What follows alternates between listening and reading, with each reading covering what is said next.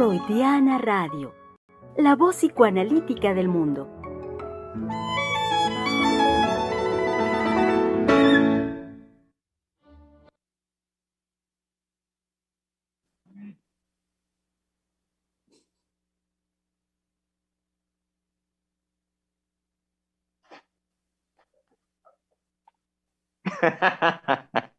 Muy buenos días, querido público. ¿Cómo están ustedes?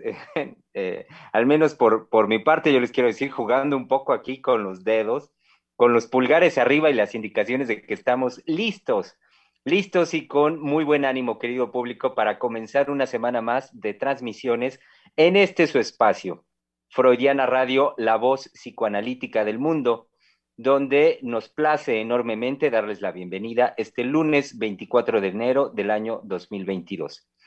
Eh, comenzamos la semana y comenzamos con ello un nuevo tema de conversación, como bien lo saben, em, este, es, eh, es así como trabajamos, proponiendo un nuevo tema para la conversación de esta semana y em, con, eh, pues, algunos, siempre algunos cambios y novedades.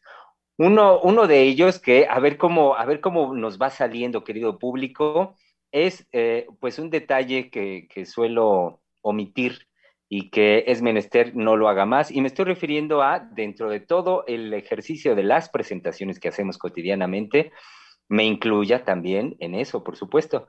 Y entonces, eh, en esta bienvenida, querido público, eh, y pequeño cambio a partir de hoy, vamos a ver si funciona de esta manera. Me estoy refiriendo a, como decimos popularmente, pues que sea el burro por delante. Entonces, Vamos a ver si así funciona para después darle cabida a mis queridas colegas del día de hoy.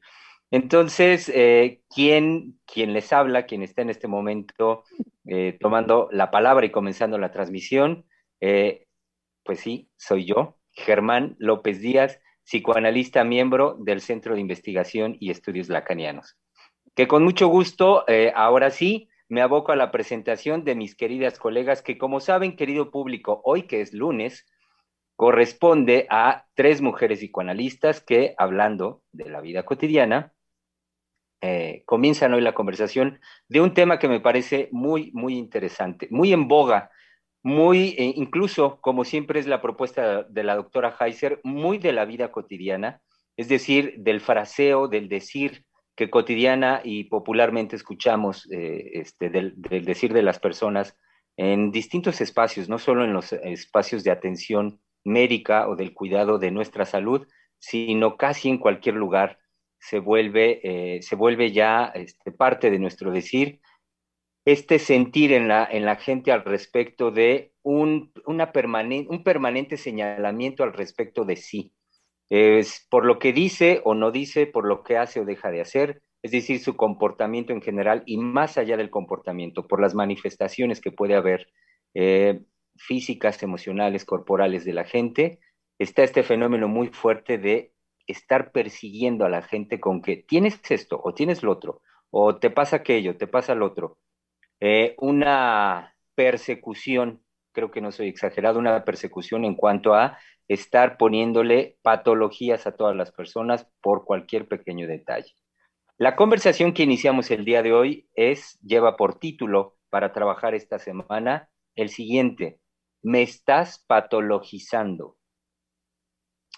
Entonces, bienvenidas nuestras colegas para comenzar la conversación. Confío, confío, bueno, sí. Es curioso, me surgió esa palabra y me surgió, les voy a decir que yo publico, viendo en la pantalla el nombre de mi colega Sofía, Fía, y dije confío. Bueno, confío, por supuesto, en la transmisión de mis colegas, pues tomo mi pequeño lapsus y le doy la bienvenida a nuestra querida colega Sofía Xolalpa.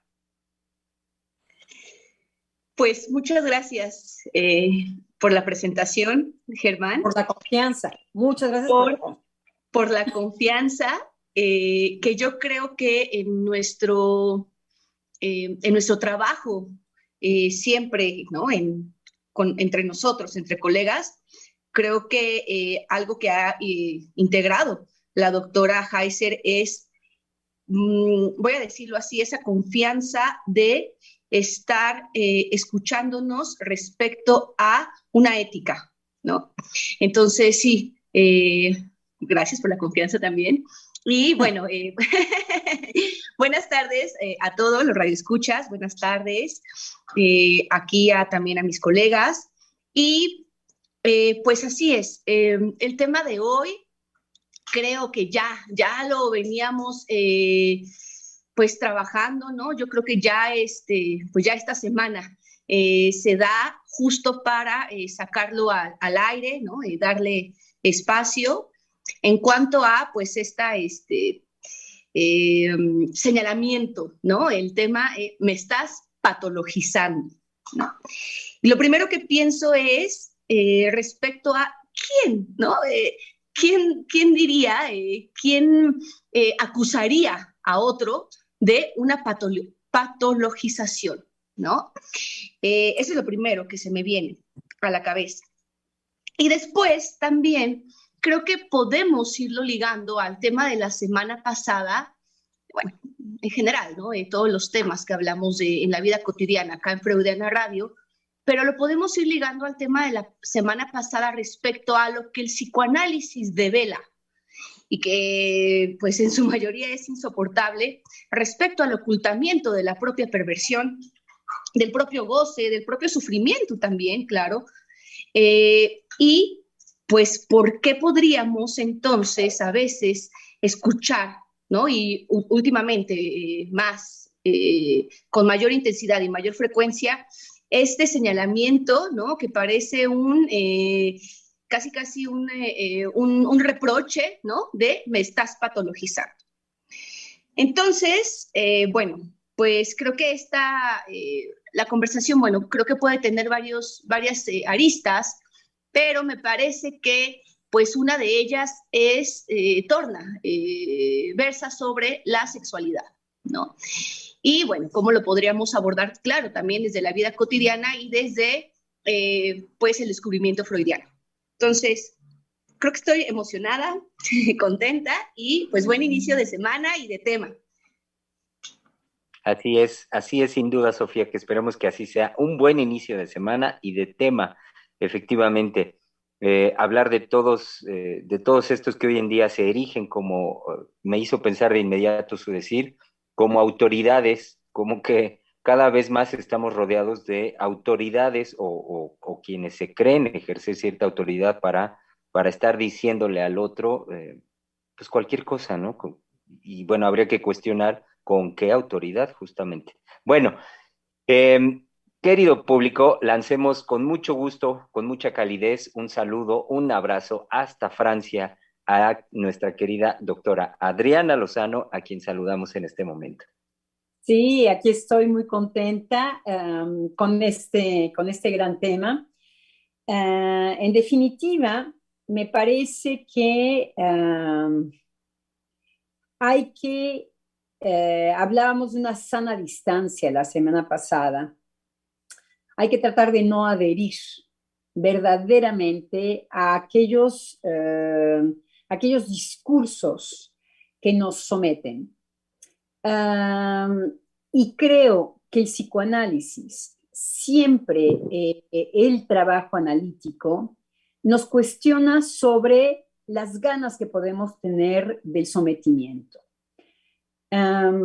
propiamente la palabra patología y estaba pensando en Santo Freudcito porque me fui a hacer un baño de diccionarios, eh, tanto etimológico como eh, el de, hay, hay unas definiciones que son didácticas, por ejemplo, entonces me interesó saber por qué pueden haber eh, definiciones didácticas, tal cual en el diccionario, en el Haché francés, hay sinónimo o eh, nombre masculino, griego, pero hay también, por ejemplo, en la tercera definición, saben que hay una definición, dos definiciones según la ciencia, según el humanismo, la sociología, tararara, y hay según la didáctica. Entonces, bueno, es interesante porque parece que hay que transmitir un vocabulario de manera didáctica. Eso me interrogó, pero no es el tema de hoy. En cambio, sí me fui a dar un baño de, de diccionarios para ver todo lo que tenía que ver con la patología. Porque, por supuesto que eh, como yo he braceado, me dedico de cuerpo y alma a la obra de Freud, uh, sé convenientemente que Freud, siendo neurólogo, tiene un vocabulario de la biología y por supuesto que de manera muy fresca puede utilizar la palabra de patógeno. Hay que saber que para la biología eh, el patógeno es algo que afecta. Ya saben que me fui a dar mi baño de, diccionarios. Entonces, el patógeno no tiene ninguna connotación moral. Un patógeno no es ni bueno ni malo. Va a afectar. Lo patológico ah, se va a ligar muy rápidamente a las enfermedades, pero tiene que ser la moral la que tiene que venir a tomar el terminajo para decir que una enfermedad es mala. No es ni para un biólogo, ni para un científico, ni para un psicoanalista algo que pueda decir ni bueno ni malo de una persona. Podemos dar cuenta que sí ha sido afectado. En el caso del psicoanálisis, todo lo que tiene que ver con lo patógeno tiene que ver con una afectación. Y ah, hablando con la doctora Heiser, eh, me gustaría que ella lo dijera porque realmente era, como, como siempre la doctora, eh, sorprendente lo que me decía. Me decía, claro, son los pacientes los que vienen a análisis afectados, los que nos dicen estoy afectado, los que reconocen hay algo que, que ya no y que tiene que ver conmigo. No es el psicoanalista el que hace este tipo de, eh, diagnósticos él, el paciente viene con una afectación y nos los dice. Entonces, yo tomé mm, esto de eh, no me patologices más desde el lado, mm, como se está utilizando hoy, para ponerle un paro al psicoanálisis con respecto al, vocabulario que él, que él eh, utiliza. Ponerle eh, impedimentos. El impedimento viene desde la moral. Entonces, em, no se puede moralizar el lenguaje. Y lo que es encantador con la palabra es que muy rápidamente Freud va a tomar, eh, como siempre, la antorcha y nos enseña que patógeno tiene tanto, tanto, por ejemplo, tiene todo lo que tiene que ver con engendrar algo en otro, lo patógeno, ¿no? Eh, aspectos de engendramiento. Engendramiento puede tener una definición positiva como dar a luz, como hacer nacer.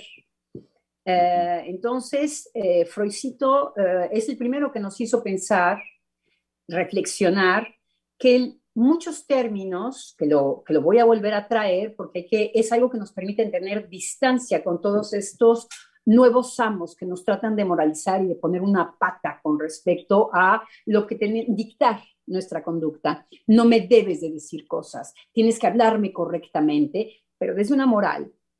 Eh, en cambio, si vemos las cosas eh, con la luz de Freud, Freud nos indicó muy rápidamente que los términos se pueden dar la vuelta y pueden ser tantos positivos como negativos.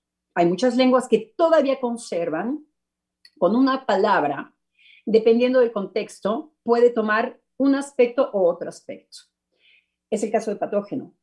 En cambio, ahora ya eh, esta palabra está utilizada como un palo de parte de eh, de ciertas ciencias, como puede ser el psicoanálisis, como puede ser la medicina, la psiquiatría, en donde hay una moral.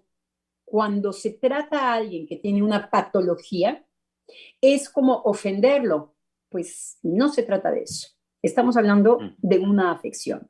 Y es un lenguaje que es muy cómodo, muy rápidamente describe tanto algo que dice el paciente que viene a la clínica a decirnos, como una afección que nosotros, de la cual nosotros podemos darnos cuenta. Entonces, yo más bien tomé esta frase por este lado y por lo que estamos enfrentando hoy en día los psicoanalistas. Entonces, por ahí voy. Creo, eh, creo Adriana, que eh, parte de este recorrido que, que, estás, que está realizando, em, pues me distraje a mí misma, ya regresé.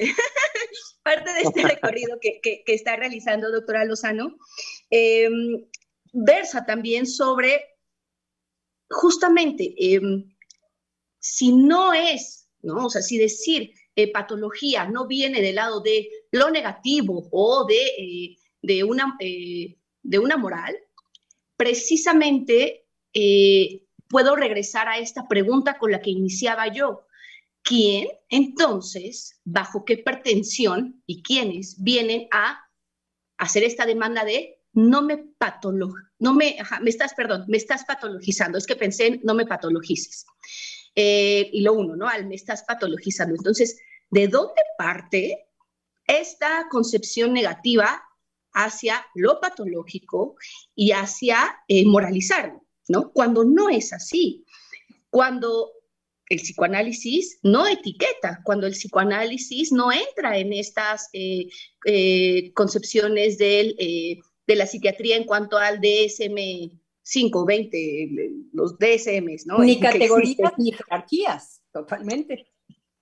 Exacto. Y entonces, cuando hay una, eh, una crítica hacia eh, que supuestamente el psicoanálisis, ¿no? Este, eh, pues patologiza, nuevamente ponemos en la mesa que entonces los que hacen esta crítica realmente, pues no conocen la obra freudiana, mucho menos se han analizado y ya menos ni pensarlo están en una formación. Entonces, no creo que algo que la doctora Heiser en el seminario eh, del sábado, ¿no? que, en el, seminario del sábado, pues nos lanzaba la preocupación de, pues en dónde entonces y cómo em, ella no lo decía así, yo lo voy a decir así, eh, pero iba por esta línea. ¿En, dónde y cómo podemos em, volver a eh, lanzar al psicoanálisis respecto a no dejar, eh, que no se mancille, vaya, ¿no? no dejar mancillar pues al psicoanálisis y que nosotros podamos, por esta pasión, pues poner también en alto lo que se quiere hacer con él, ¿no? Eh, si me permiten un momentito comentar solamente, creo que ya eh, sería cuestión de, en un momentito más, sí, ya, eh, dar cabida, querido público, en, las, en el orden de las presentaciones que están ya también aquí con nosotros, nuestra querida colega Giselle Mendoza y, por supuesto, nuestra querida directora del Centro de Investigación y Estudios Lacanianos, a quien le damos, como siempre lo saben bien, una cálida, calurosa bienvenida a la doctora Silvia Heiser. Pues que se nos rompió el regulador y entonces se quemó y hemos estado con una serie de alteraciones de la luz porque aquí en la zona donde nosotros vivimos hay muchísimas alteraciones todos los días, 24 horas. por la cantidad de construcciones que se están llevando a cabo. Tenemos, por ejemplo, a media, a media cuadra, se puede decir que a media cuadra, una torre de 18, eh, no, 48 pisos, de 48 pisos. Entonces se pueden imaginar lo que requieren de energía eléctrica, sí, pero fuera la única, no.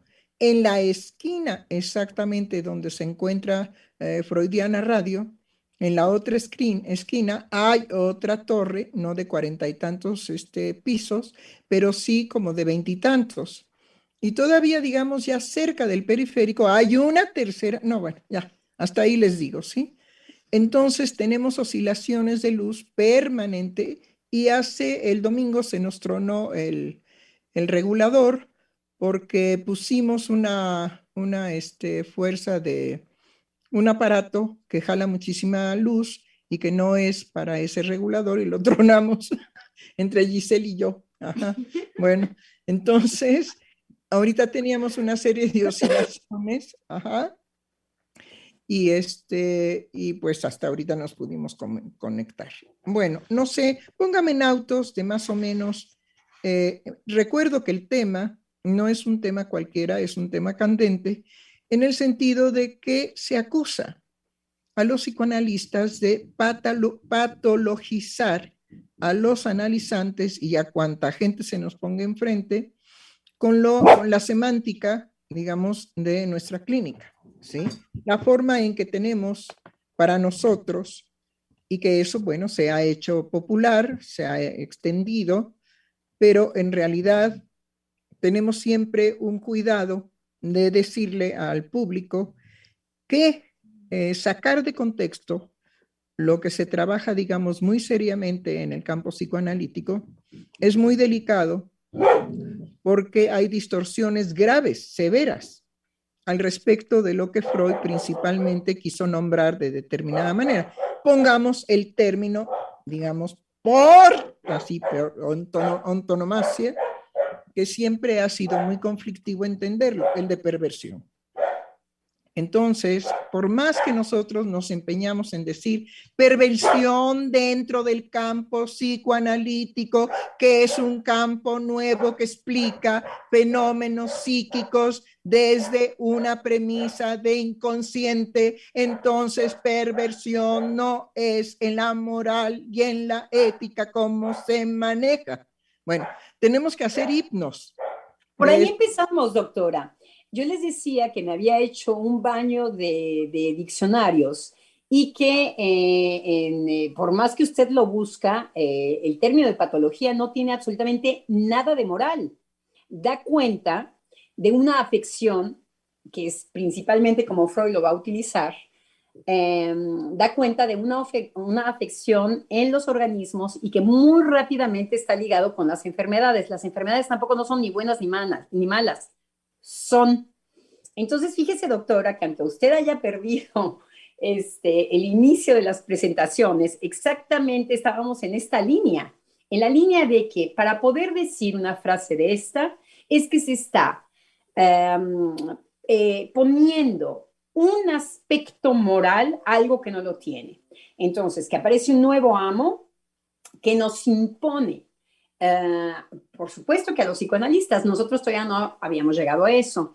Eh, Sofía decía algo muy interesante porque decía, ¿quién es el que hace la, la, inducción? Se dice en francés, pero ¿quién es el que dice, no me patologices? ya es un moralista por excelencia. entonces, se nos viene una moral muy severa que está aceptada casi de manera inmediata eh, en un relajamiento de tú me dañas, malo y bueno. Entonces, íbamos en esta línea, doctora. Bueno, pues mi retraso valió la pena. ¿sí? Totalmente. sí. aquí estoy y estoy encorajinada, ¿sí? por este, haber tronado un regulador magnífico que tenía cerca de 20 años con nosotros. y entonces esos errores, uno, ahí está, uno los patologiza. ¿Sí? ¿Cómo? El, el cometer a veces un error, y eso por iniciativa de cuidado, paradójicamente para cuidar otros aparatos en relación a la luz de la, de radio, de la radiodifusora, pues tomamos, conectamos otro aparato al regulador que no se debe de conectar y cataplum con patas, ¿no? Pues definitivamente tronamos. Entonces, dependiendo de cómo nos coloquemos frente a los eventos de la vida, y sobre todo lo que más duele, los errores que nos cuestan y sobre todo si nos cuestan dinero, ajá, ¿sí? O si nos cuestan, digamos, un dolor narcisista de esos de que, bueno, yo, ¿por qué he sido insultada por mis vecinos o perseguida por mis vecinos si yo no les he hecho nada, ¿no? Pero simplemente les caigo mal y me persiguen. Bueno, etcétera. Tantas y tantas cosas dependiendo de cómo se coloque el sujeto frente a las vicisitudes que le toca vivir desde que nace, ¿eh? porque desde que nace, desde que nace es un azar, ¿qué madre le va a tocar? Porque es una situación total y absolutamente azarosa, ¿sí? Hay madres que, por ejemplo, ahogan con los senos cargados de leche al pobre bebé, ¿sí? Y lo hacen atragantarse y el bebé pues siente definitivamente una angustia de muerte de que se está ahogando y la otra chifleretas, ¿no? ¿Sí? En la luna de Valencia porque está hablando por teléfono, ¿no? Porque está con el celular en lugar de atender a su bebé. Entonces entrega el seno como si fuera una mamila de plástico, ajá, y ahora hazte bolas, ¿no? Bueno, entonces dependiendo de qué madre nos toque, ajá, tenemos definitivamente formas de respuesta y, por supuesto, de adaptación. Pero como la adaptación no existe en el discurso psicoanalítico, ajá, sí, sabemos que lo que se van construyendo son traumas. Traumas, nos vamos traumatizando hasta que nosotros nos sentimos enfermos y entonces nos patologizamos nosotros solos. Curiosamente, la ética hace que el psicoanalista dependa de la demanda. Entonces, si hay una demanda de una persona que dice sufro o me siento mal o no sé qué es lo que me pasa, ¿sí? Sabemos que él ya tiene un diagnóstico, por lo menos tiene una imagen de diagnóstico. Cuando dice no sé qué me pasa, pero sé que estoy mal, pues él ya se diagnosticó. No necesita que el analista lo patologice. Él ya se patologizó solitito. Entonces, por favor, no seamos estúpidos. ¿En qué sentido? Estúpidos. En el sentido de que le neguemos al ser humano ese poder que tiene de diagnosticarse a sí mismo de acuerdo a todos los traumas que tiene que vivir a lo largo de su vida. La patología, ¿sí? Indudablemente que viene de la dinámica psíquica de los seres humanos y de que tiene un organismo que puede enfermar.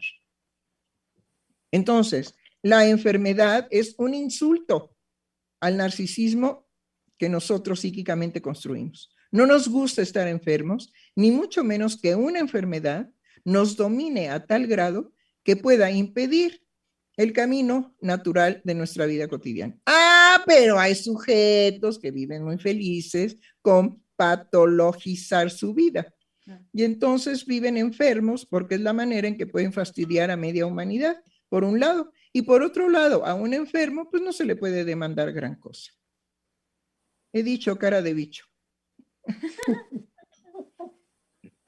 Sí, no, a mí lo que me preocupaba en esto es eh, que hay que estar muy atentos a eh, las nuevas formas morales, porque son los nuevos evangelios, porque son los nuevos, eh, las nuevas maneras de perseguir, porque el objetivo es la persecución y la quema de, de las brujas. No es un bienestar social, no es un respeto al otro, no es un escuchar la palabra del otro, no es tener un conflicto de escucha, un conflicto de no entender, ser agresivos, no se trata de eso. Se trata de dictaminar, hacer grupos de identificación en donde no haya sujetos y en donde simplemente lo único que regule la agresión sean aspectos morales, en donde yo establezca las reglas del juego que se me dan la gana, por ejemplo, decir que patología es algo que describe algo malo. No sé ni de dónde dicen, no me patologices, porque ¿cuál sería el problema de patologizar a alguien? No es ni bueno ni malo. Ahora, el hecho de patologizar, darle el poder a alguien que me afecte, ahí me incluye a mí mismo. Ahí es en donde yo soy cómplice de efectivamente darme al otro de una manera en donde el otro me domine, pero sin mi participación, imposible. Entonces, claro, esas frases pueden tener sentido en un lazo que lo que pretende es hacer responsable al otro de todo lo que yo soy. Solamente así funciona, pura moral. Y creo, doctora Lozano, que en esta situación que muy bien trae usted a cuentas en relación a qué, qué problema habría con la patologización y creo que toca un punto sensible con respecto a la relación con la psiquiatría. Me parece que lo que, lo que se, se toca en, en ese no me patologices tiene que ver con que al menos del lado de la salud mental, que no es ahí el campo del psicoanalítico, es importante señalar, eh, pero al menos del lado de la salud mental, de donde hay un punto eh, sensible al respecto eh, de la patologización, tiene que ver con el tratamiento de la locura.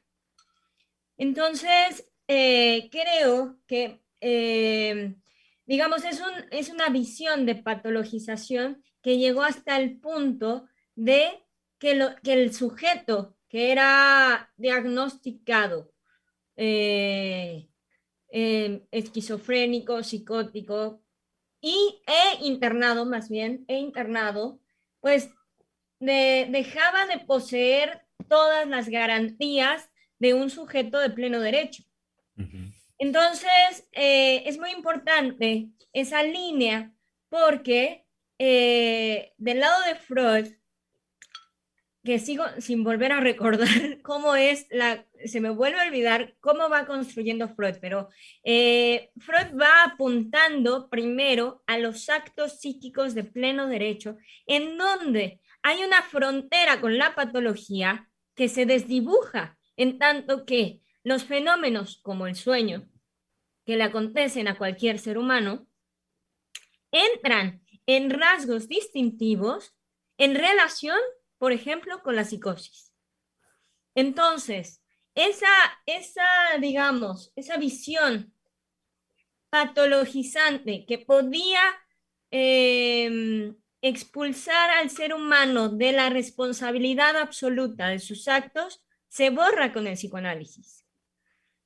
Pero sí es importante, bueno, a mí me pareció en este momento eh, mencionar que la cuestión de la patología toca ese punto sensible. Ahora, hoy siglo XXI, todo ese bagaje que se invoca, se invoca únicamente por transmisión y no por saber.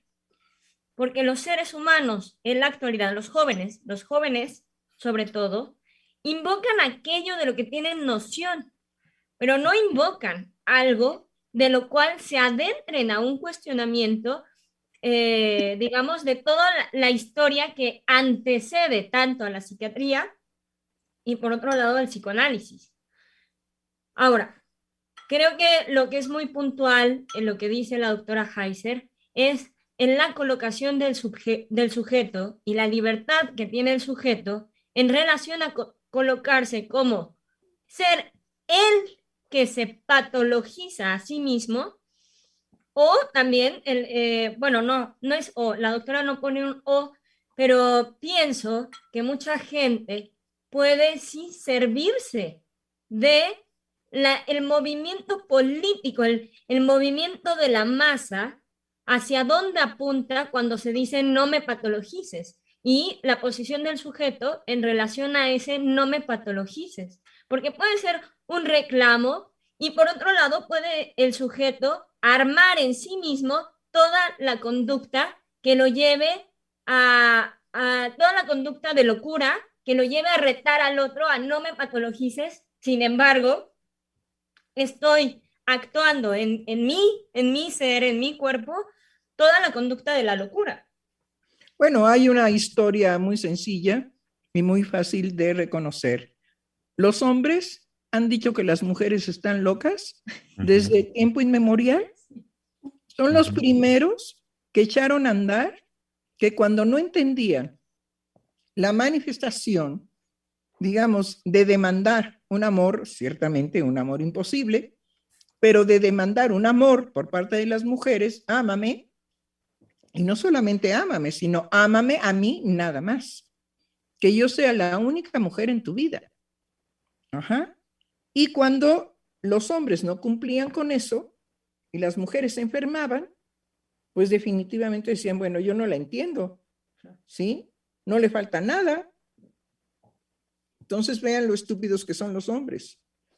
creen que cuando la mujer demanda algo imposible, claro, imposible, y se lo demanda pues a un ser bastante, digamos, limitado,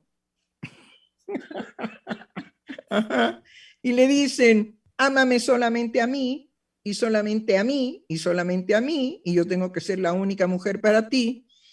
Y el hombre dice, bueno, pues no entiendo por qué esta se enfermó. Ajá, pues es que está loca. Y todo el tiempo, desde tiempo inmemorial, ajá, las mujeres hemos sido patologizadas por la palabra del hombre desde tiempo inmemorial. ¿Sí? Ahora, lo que es increíble es lo que hace la mujer eh, con esto. Pero antes de entrar quizá a este tema, yo quería em, comentar, eh, ir en la dirección que Giselle eh, nos trajo, porque me parece que ella distingue muy bien, hace un recorrido que es muy importante con respecto a lo que Sofía decía al principio, bueno, de dónde sale esta, esta esta nueva eh, moralidad eh, de nuestra época, eh, no me patologices. y es este recorrido que se hace, efectivamente, no hay que olvidar que se decía mucho, en muchos momentos, ay, eres, esto está patológico. Quiere decir que había una connotación moral de una afectación como si fuera mala. Entonces, a partir de señalar una afectación, hubo muchísima eh, abuso de qué hacer em, con respecto, en vez de ocuparnos de qué es lo que nos provoca una patología, a nosotros los, entre paréntesis, que le estamos sufriendo cuando, cuando estamos expuestos a, a esto, ¿qué es lo que sucedió? Encerrarlos, callarlos, a partir de que se podía diagnosticar una patología se moralizaba como peligrosa, ah, amenazante, y entonces se inventa todo un dispositivo para hacer algo de eh, las patologías. Totalmente, en muchas ocasiones abusivo, es no querer saber nada de esta afectación. si seguimos el término como lo utiliza Freud, en donde ha habido una afectación en lo psíquico. Es no querer saber nada y permitirnos, entonces, en un abuso de mayoría eh, contra, contra gentes que están afectados, de encerrarlos, darles medicamentos, eh, no querer saber nada, no escucharlos sobre todo. Sobre todo, no escuchar de dónde viene eh, esta, esta afectación, esta patología en el sentido biológico entonces, eh, efectivamente, está muy bien que Giselle sitúe que no es inocente eh, esta nueva moral de no me patologices porque ha habido abusos con respecto a esto, pero está apareciendo algo a lo idéntico. Lo que está surgiendo es un ataque es volver a no escuchar, eh, a, estar como burros utilizando términos que no se prestan para una moral, a forzarlos a que sean moralistas y atacar entonces desde la, eh, desde la gran estampa de víctima, atacar al que me ha dañado, entonces es exactamente la misma posición. Es por esto que se utiliza tanto esta figura que es la moneda del otro lado. Nada más se ha volteado la, moneda. Entonces, no es un eh, interesarse en ir al fondo de eh, lo incómodo que puede ser alguien afectado, lo incómodo que puede ser una mujer que dice, ámame solamente a mí, o esto que me has dado no me es suficiente. Eh, bueno, pues entonces dime qué es lo que quieres. Bueno, pues te voy a decir esto y luego no va a ser suficiente. Entonces, todas estas afectaciones que son tan incómodas es no escucharlas, es simplemente moralizarlas. Y entonces va el ataque, sea del lado de las instituciones en donde pueden haber eh, hospitales dedicados a los diagnósticos para entonces tomar una serie de, decisiones, de encierros, de, eh, eran los electroshocks en una época, una serie de abusos frente a las afectaciones. Y hoy no se diga más. Hacia lo que se apunta es exactamente hacia el mismo lugar. No me patologices porque si no, ¿qué? Hay que terminar la frase. Porque si no, ¿qué? Algo, eh, doctora Lozano, algo que, le escucho y que me parece importante eh, es retomar esto de lo incómodo, bueno, y vamos trabajando sobre esa, línea, lo incómodo también que puede ser el eh, tratar, el relacionarte ¿no? con alguien que tiene una afección, ¿no? Eh, un sufrimiento, que tiene eh, una afección psíquica que, bueno, que también puede eh, transmitirse este, hacia el otro, en, lo orgánico, en las acciones, vaya, en una sintomatología tanto psíquica como orgánica, y que es claro que pues es incómodo, ¿no? es insoportable muchas veces. Ahorita estaba pensando en en ver a lo mejor a, eh, no sé, un joven eh, ensimismado, ¿no? En eh, metido en sí mismo, a lo mejor en un estado depresivo, voy a decir, ¿no? puede ser incómodo, ¿no? Insoportable. Entonces, creo que también por ahí se va entretejiendo esta, este voltear a ver a, pues se les nombra, ¿no? En ocasiones, a eh, que tienen una enfermedad psíquica, ¿no? Este, a una afección psíquica eh, eh, exteriorizada, vaya, ciertos, estos este, estados que ya han sido, ¿no? traumatizantes y que se exteriorizan después en, ciertos síntomas, pues es difícil, ¿no? Es, voltear a verlos y creo que también ahí va de la mano en cuanto a el rechazo, ¿no? Y pues, claro, ¿no? quisiera nada más aclarar, ¿sí? Creo que hay que, hay, que diferenciar lo que dentro del lenguaje podemos nombrar cuando una persona se presenta alterada, ¿sí? Y decimos, lo nombramos, es decir, esta persona está mal, esta persona está loca, o este está drogado, o este está, digamos, alterado por alguna droga. Es decir, ya forma parte de nuestro lenguaje común el señalar que algunos sujetos que se ponen muy agresivos o que nos insultan, o que, bueno, generalmente ya podemos decir con toda tranquilidad, está alterado porque está drogado, dado que la droga en la actualidad forma parte del diario vivir de muchísima gente. Sea que esté, digamos, autorizada la droga como, este, como pastillas por la psiquiatría, o sea, digamos, la droga que el sujeto consume porque permite una experiencia placentera. Entonces, dentro de, hay que respetar que dentro de nuestro cotidiano podemos nombrar a una persona alterada con cierta, cierta eh, categoría, es decir, eh, hemos aprendido a categorizar las manifestaciones alteradas de la conducta el borracho, el psicótico, el loco, la histérica, la malvada, el malvado, el criminal, ¿sí? Pero sobre todo siempre decimos, está alterado por drogas. Ya forma parte de nuestra vida cotidiana. Y eso hay que distinguirlo de lo que definitivamente hizo muy popular la patologización por parte de los dos o tres, no, cinco manuales de diagnóstico que ha utilizado la psicología y que ha utilizado la psiquiatría. Entonces, tenemos que nombrar también que hay un abuso de señalar a las personas y de ubicarlas en ciertos grupos de patologías justamente por el ordenamiento que empezó con el DSM número uno.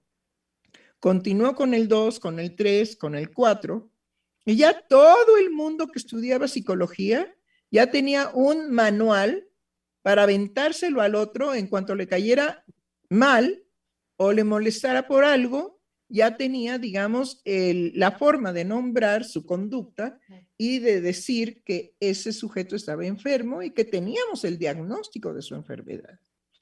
En la carrera de psicología fue verdaderamente, bueno, de lujo, como los compañeros nos diagnosticamos los unos a los otros, insultándonos de esa manera, en lugar de decirle al otro, cabrón, pendejo, ¿sí? No. En psicología, en, la época que me tocó a mí estudiar psicología, pues nos molestaba a alguien y inmediatamente lo atacábamos con el DSM. Ay, oye, yo creo que este tiene tirirín tirirá. No, no lo voy a repetir. Pero sí se utilizó. Entonces, Gracias a estos manuales, a las carreras de psicología y a las carreras de psiquiatría, la psiquiatría con más discreción. Quienes lo hicieron popular el insultarse con los diagnósticos, digámoslo fuerte, fueron los psicólogos, fueron los psicoterapeutas. Y luego, cuando en la televisión se solicitó que los psicólogos fueran a dar sus diagnósticos con una idea de ayudar a la gente, ayudar a la gente. Bueno, no olvídense, pues por supuesto que se diseminó, ajá, por todos lados la posibilidad de nombrar al otro de alguna manera con un diagnóstico. Pero creo que el programa no pretende exactamente eso, eso forma parte de la historia, sino el programa pretende el cómo ahora el sujeto no se quiere responsabilizar de los efectos en los otros de su conducta y cuando uno se lo menciona, su defensa es no me patologices. Es decir, la propuesta del programa era más bien en ese punto. Pero podemos ir más de fondo. la importancia de tocar el tema en el programa es porque los que se han erigido como proposiciones de que lo más lindo y lo más hermoso que hay en el 2022 es tener un sexo ajá, indefinido. Neutro. Oye, ¿y tú qué eres? Yo soy neutro. Ni fu, ni fa, ni chicha, ni limonada, ni limonada, ni chicha. Bueno, esa es una postura. Pero la otra postura y la más candente y la más jodida es cuando los transexuales, como fue el caso de la presentación de este sujeto en Francia, el señor Paul, Beatriz Preciado. Paul Beatriz Preciado, que anteriormente era era, Paul y después se volvió Beatriz. No, era Beatriz y se volvió Paul. Ah, entonces, bueno, no importa, de todos modos, nada más hay dos sexos. Entonces, del lado que, que esté, sí, del lado que esté no importa, si está de un lado y del otro, da lo mismo, ¿sí? Porque ese es el problema del binarismo. El problema del binarismo es que al psicoanálisis le interesa cuando un sujeto dice después de la operación y que además es, irreversible. Dice, no es lo que yo buscaba. Esto no es lo que yo quería. Y el sufrimiento es atroz, porque ahora tiene verdaderamente un cuerpo absolutamente extraño a lo que él fantaseó de lo que podía lograr con la operación.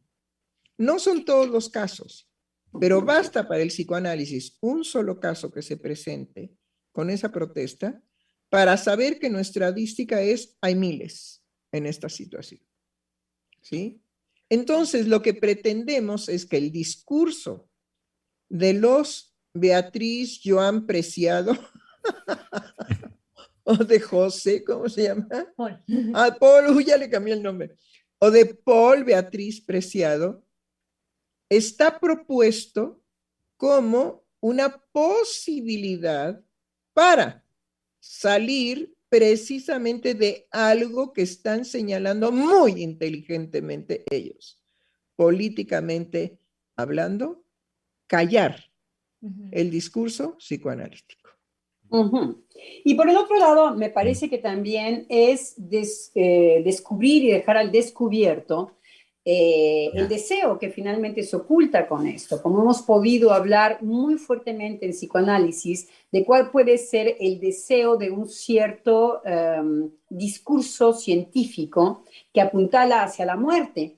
Me parece que los psicoanalistas estamos muy bien sentados, y es hacia dónde iba lo que yo iba diciendo, el descubrir que el nuevo eh, discurso no se aleja de los viejos discursos en cuanto a la intención de su deseo.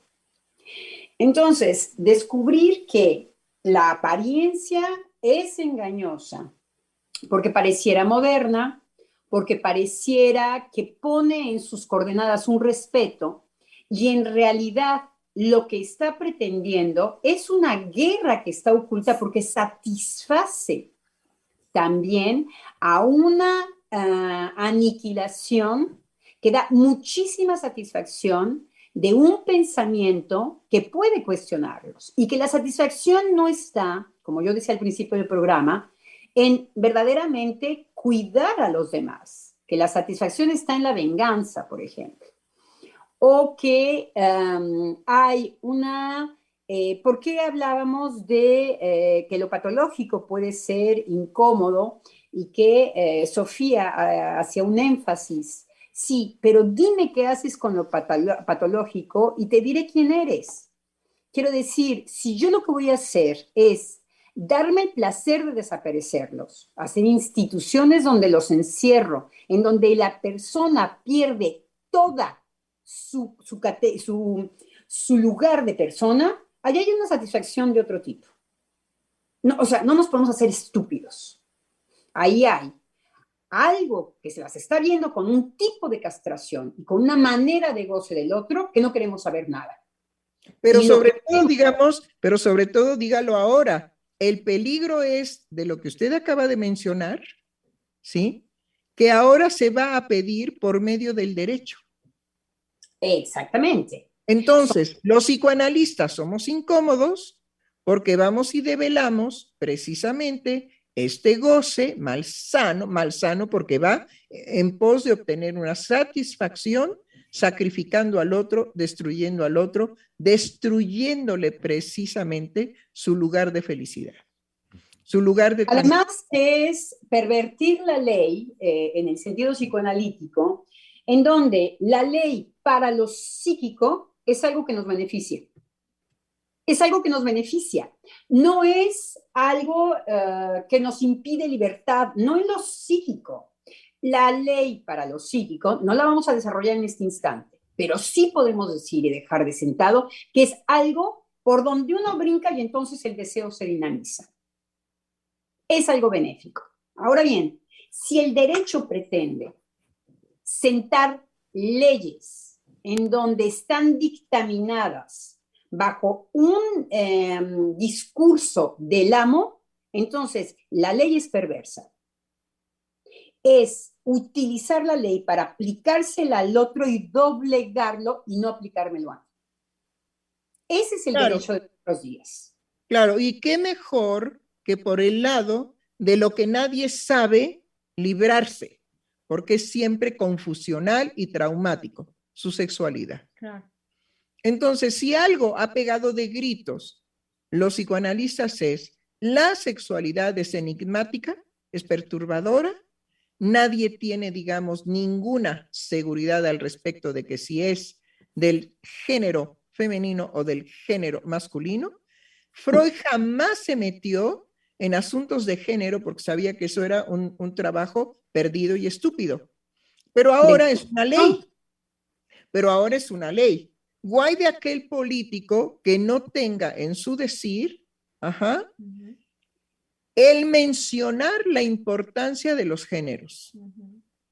Y entonces vemos cómo se va haciendo el circuito de la locura en cuanto que mientras más hablemos de los géneros y no de lo imposible de definir si soy hombre o soy mujer, ¿sí? Sino que eso a lo largo, a lo largo de la vida, nos vamos colocando, ¿sí?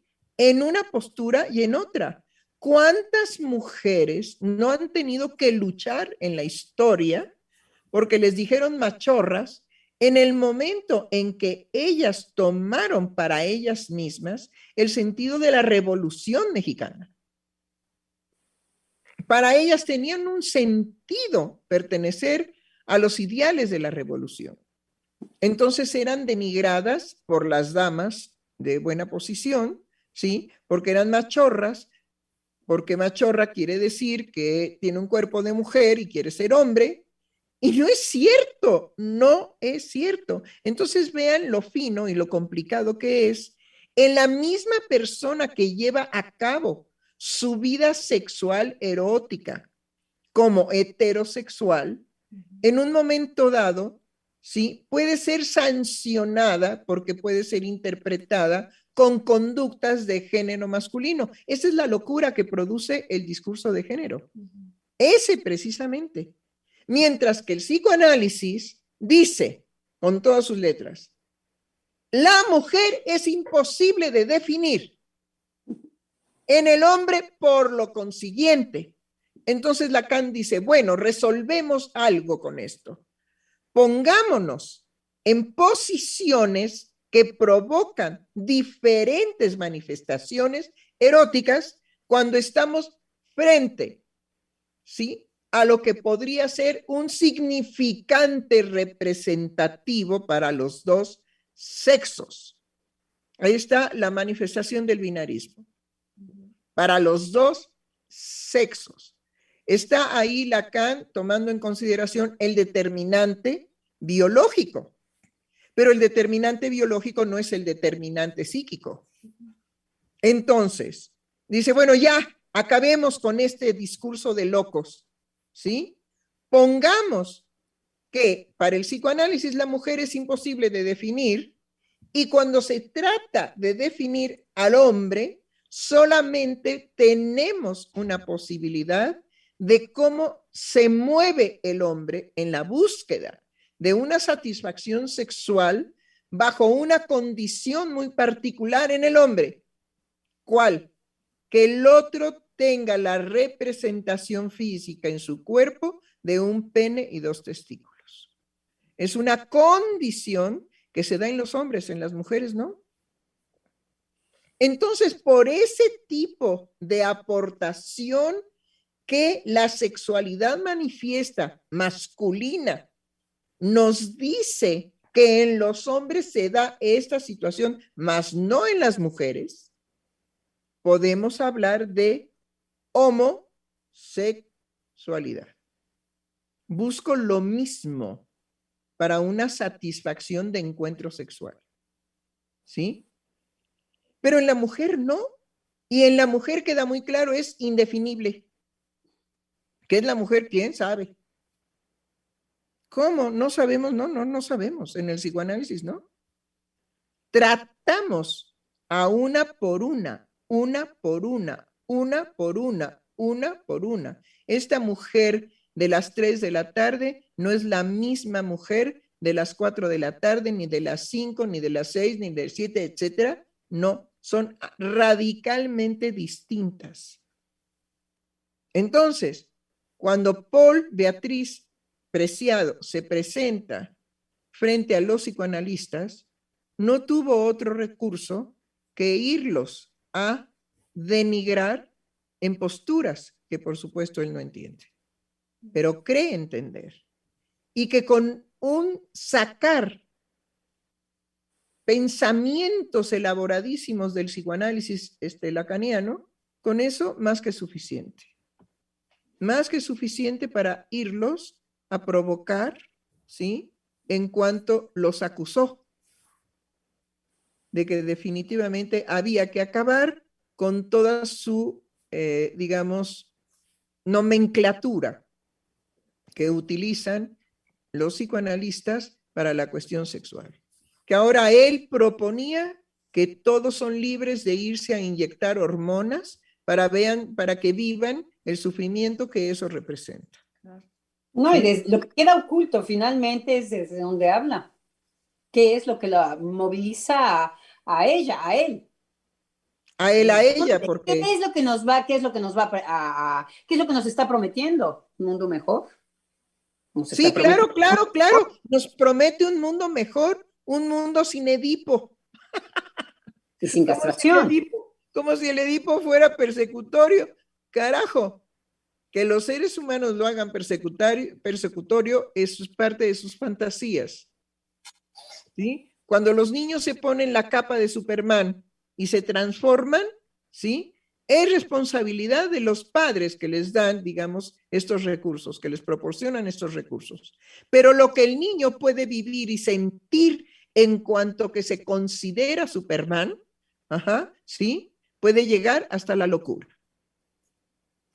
Entonces, ese es el potencial de los seres humanos. ¿Y este que nos ofrece? Pues el mundo feliz de los transexuales. Vayan corriendo a inyectarse todas las hormonas que puedan. Y justo, eh, creo que esta promesa, digamos, parte de una situación en donde se, se cree que habría una cierta libertad en no tener que ajustarse a un significante que le designe algo que además con él o ella no, se, no tiene nada que ver. Ok, esa es la situación, digamos, de la ambigüedad hacia donde nos quieren llevar en relación a una idea de libertad o a un ideal de libertad. Bueno, pero, pero, mire, aquí hay una cosa que sí tenemos que recurrir a cosas verdaderamente extraordinarias. En el libro magnificente de eh, este genio, porque pues, realmente es Michel Foucault, es un filósofo genio, ¿sí? Cuando él hace el libro de las palabras y las cosas, ¿sí? Podemos tomar simple y sencillamente lo que él se plantea en el prefacio. Y el prefacio es muy rápido, se los voy a leer, ¿sí? Este libro nació de un texto de Borges, de la risa que sacude al leerlo, todo lo familiar al pensamiento, al nuestro, al que tiene nuestra edad y nuestra geografía, trastornando todas las superficies ordenadas y todos los planos que ajustan la abundancia de seres, provocando una larga vacilación e inquietud en nuestra práctica milenaria de lo mismo y lo otro. Este texto cita cierta enciclopedia china, donde está escrito que los animales se dividen en A, pertenecientes al emperador, B, embalsamados, C, amaestrados, F, lechones, sirenas, fabulosos, perros sueltos, incluidos en esta clasificación, que se, aquí, que se agitan como locos innumerables, dibujados con un pincel finísimo de pelo de camello, etcétera, que acaban de romper el jarrón, que de lejos parecen moscas, que acaban de romper el jarrón y que de lejos parecen moscas. En el asombro de esta taxinomía, lo que taxinomía ah. de, nombrar, en, eh, en el asombro de esta taxinomía, lo que se ve de golpe, lo que por medio del apólogo se nos muestra como encanto exótico de otro pensamiento, es el límite del nuestro. Dos puntos, la imposibilidad de pensar esto. Es, eso es, bueno, verdaderamente para meditar ya nada más ese epílogo que propone, que, que propone Michel Foucault que Foucault dice, señores, señores, por favor, no tenemos muchas posibilidades. En cuanto a la diferenciación de una silla y de un banco, es lo mismo y lo otro. Pero en relación al pensamiento es lo que se le ocurre a Borges que nos hace una diferencia con lo que se me puede ocurrir a mí. Pero no solamente eso, la magnificencia del lenguaje nos tiene atrapados en una posibilidad corta, estrechísima. ¿Cuál? La diferencia entre un objeto y otro. Y eso tiene que ver, bueno, también, digamos, acuérdense que él escribe tres libros sobre la historia de la sexualidad. Claro. Bueno, estamos atrapados en un binarismo léxico, pero también lo que abre Foucault ahí es, nosotros, a nosotros no se nos ha ocurrido precisamente darle cabida a semejante ¿sí? clasificación de animales. Está fuera de nuestro pensamiento, de nuestra ocurrencia. Y eso es lo maravilloso de estar sometidos al lenguaje. Porque si bien es un sometimiento, también es una felicidad. Totalmente de acuerdo. Y justamente eh, me parece que eh, hacia donde quería ir yo es justo a que cuando usted menciona el sufrimiento hacia donde se está llevando a los seres humanos al respecto de adoptar una posición neutral con respecto a algo tan, tan nuclear como es definirse o nombrarse a sí mismo hombre o mujer, creo que lo que, no se, lo que se pasa por alto es justamente la incertidumbre y la angustia que produce la incertidumbre de no decirse de no decirse, de no pronunciarse. Incluso, o sea, podemos hablar de las consecuencias de la gente que, que tarda tiempo en nombrar a su bebé. Es decir, eh, esto que dice usted al respecto de estamos sometidos y simultáneamente hay una felicidad en ese sometimiento, me parece que es importante porque pone, pone un alto, pone un coto a la angustia de lo insoportable que es la incertidumbre, de no nombrar también las cosas. Entonces... Sí, hay pérdida. Sí. Eh, ah, ah, gracias. Eh, Giselle, lo que acaba de decir, repítalo y repítalo fuerte. Me parece, es que lo que la doctora acaba de introducir ahorita es un llamado amoroso a la ley.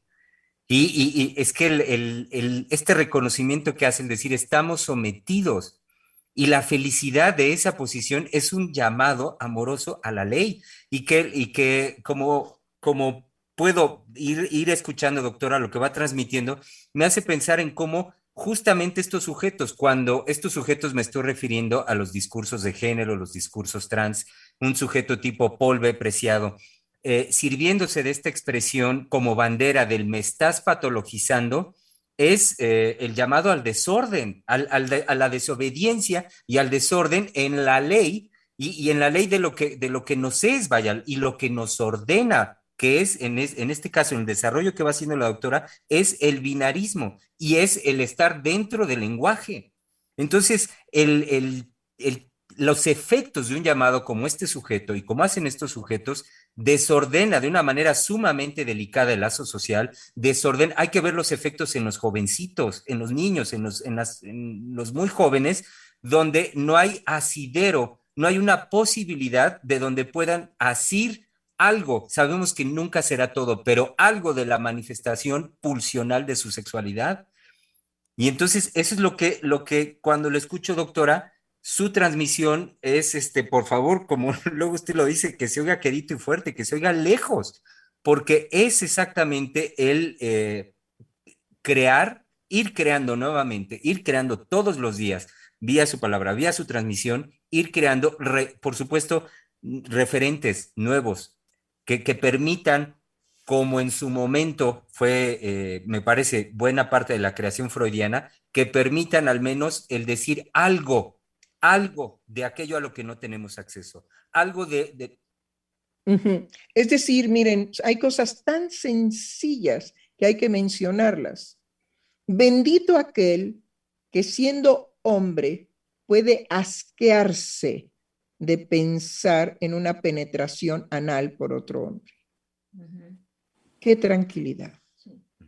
Bendita mujer que siendo mujer rechace y le dé asco, porque el asco es muy importante, y le dé asco, ¿sí?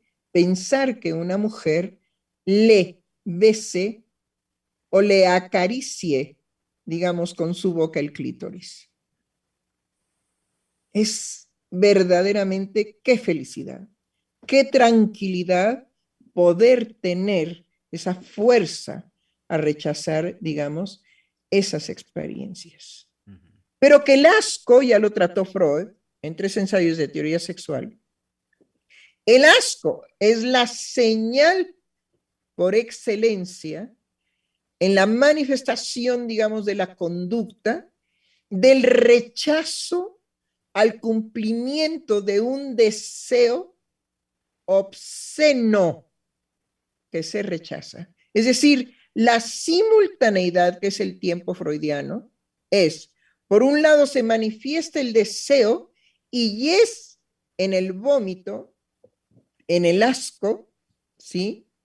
Que se repulsa el cumplimiento de ese deseo, pero también es la señal de que el deseo se ha cumplido.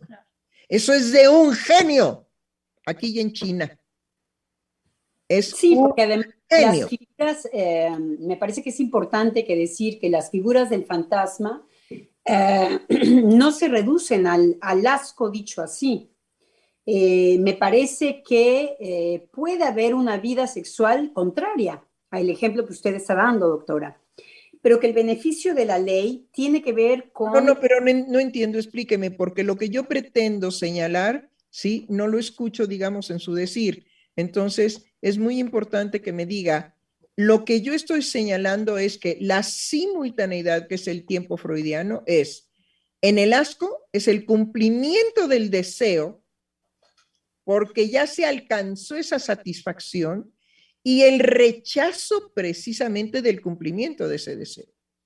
Sí, no, yo lo que decía era más bien con estos eh, eh, fantasmas muy cible que usted da como ejemplo, como bendito el hombre, bendito además que es una expresión de la religión, eh, que le, da asco eh, ser penetrado por otro hombre por el ano, o una mujer que le da asco, bendita mujer, una mujer que se atreve a decir que le da asco que otra mujer eh, le, lama el clítoris.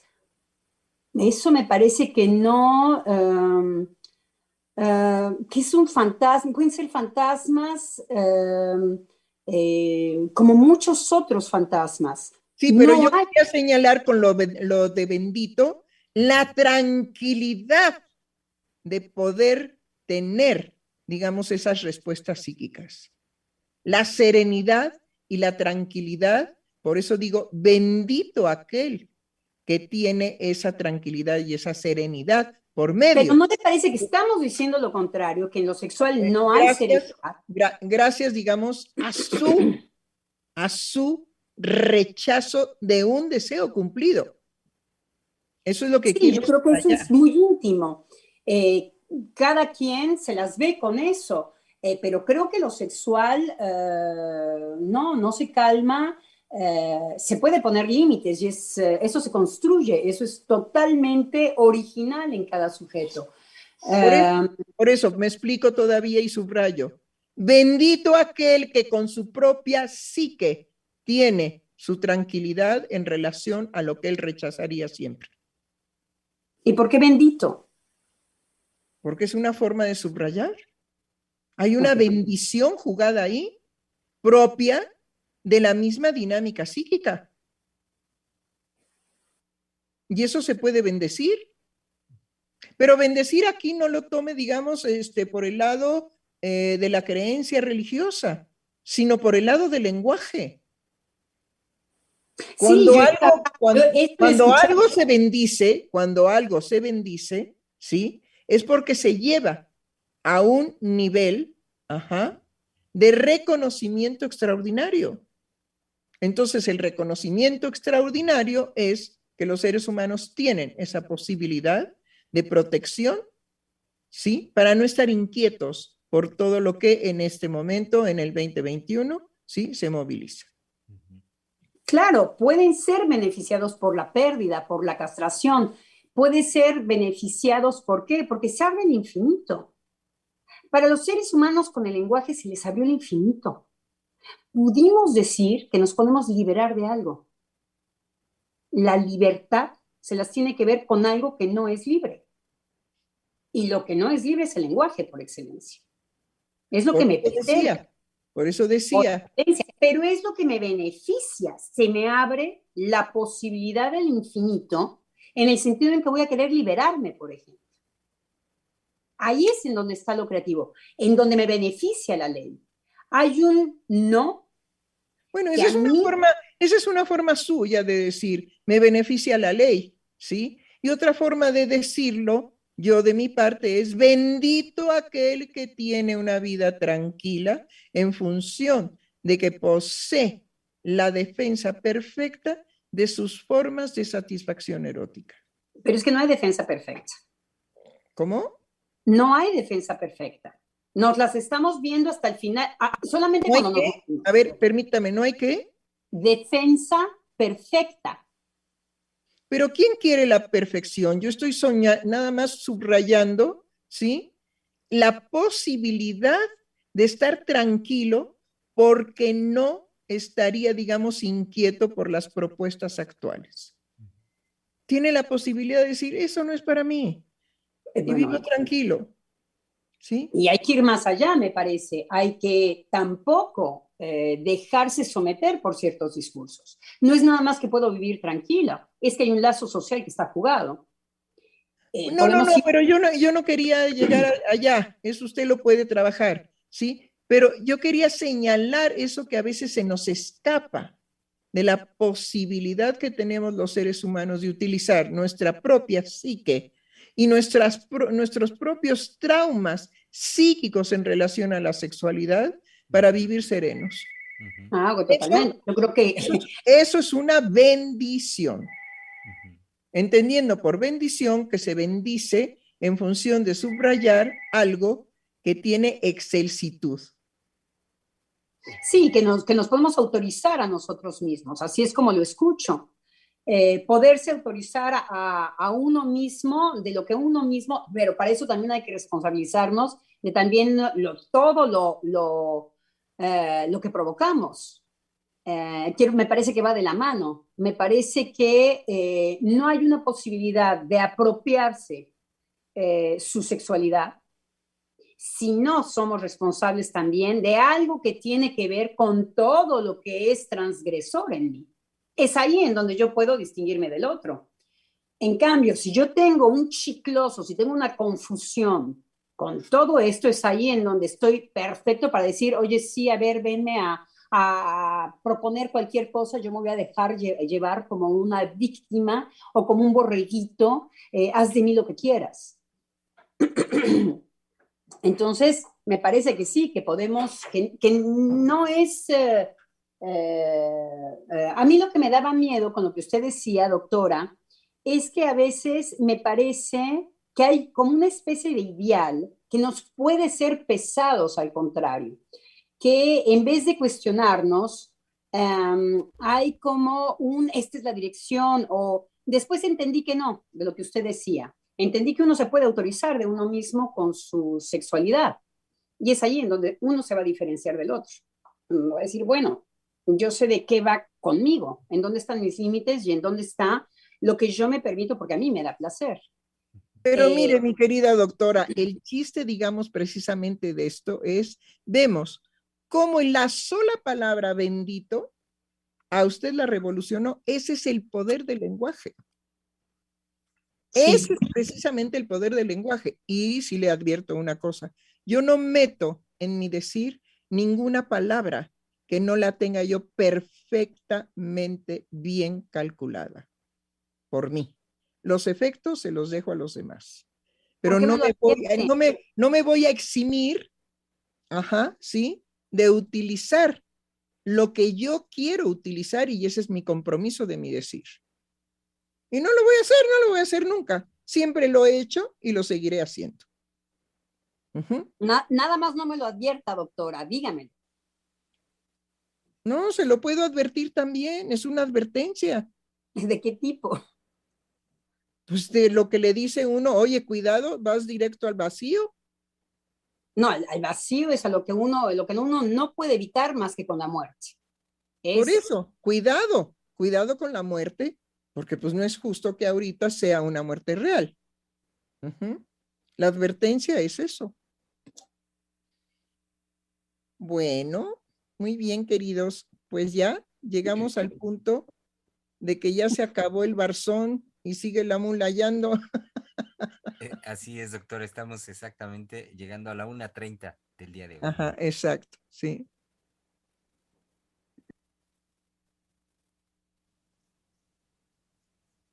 Ah, ok.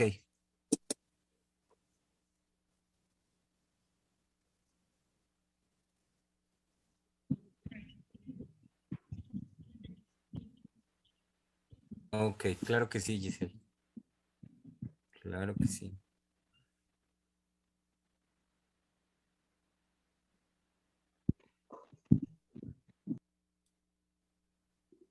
Eh, sí, em, de Hilda López, que nos manda saludos cordiales para, para todos ustedes.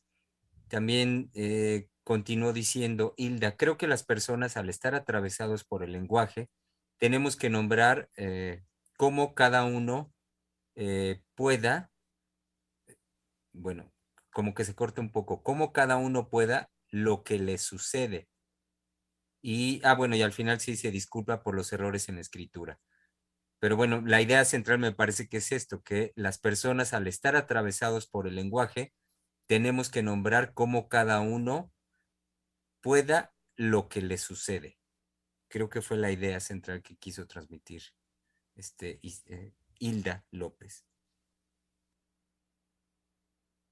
Y, bueno, pues fueron fue solo la participación de Hilda, como lo decía ahorita usted, Giselle, eh, nada más ella por el día de hoy. Y, bueno, pues claro, convocar a nuestro querido público que este, pues estén más, más participativos. Esperamos recibir más sus comentarios, sus preguntas, sus intervenciones. Y claro, pues esperemos para el día de mañana que así sea. Hay que hacer más cumpleaños, que nos felicitan mucho cuando, cuando hay cumpleaños. Eso sí. ¿cuándo es el cumpleaños de Sofía? El de, el de, ah, el de Germán es el 16 de enero, dijimos. El de Giselle, queremos saberlo. Queremos saber. Y Sofía. Ya se acerca, 15 de febrero. Perfecto. Ah. No, Acuario, no, no. ¿Qué pasó?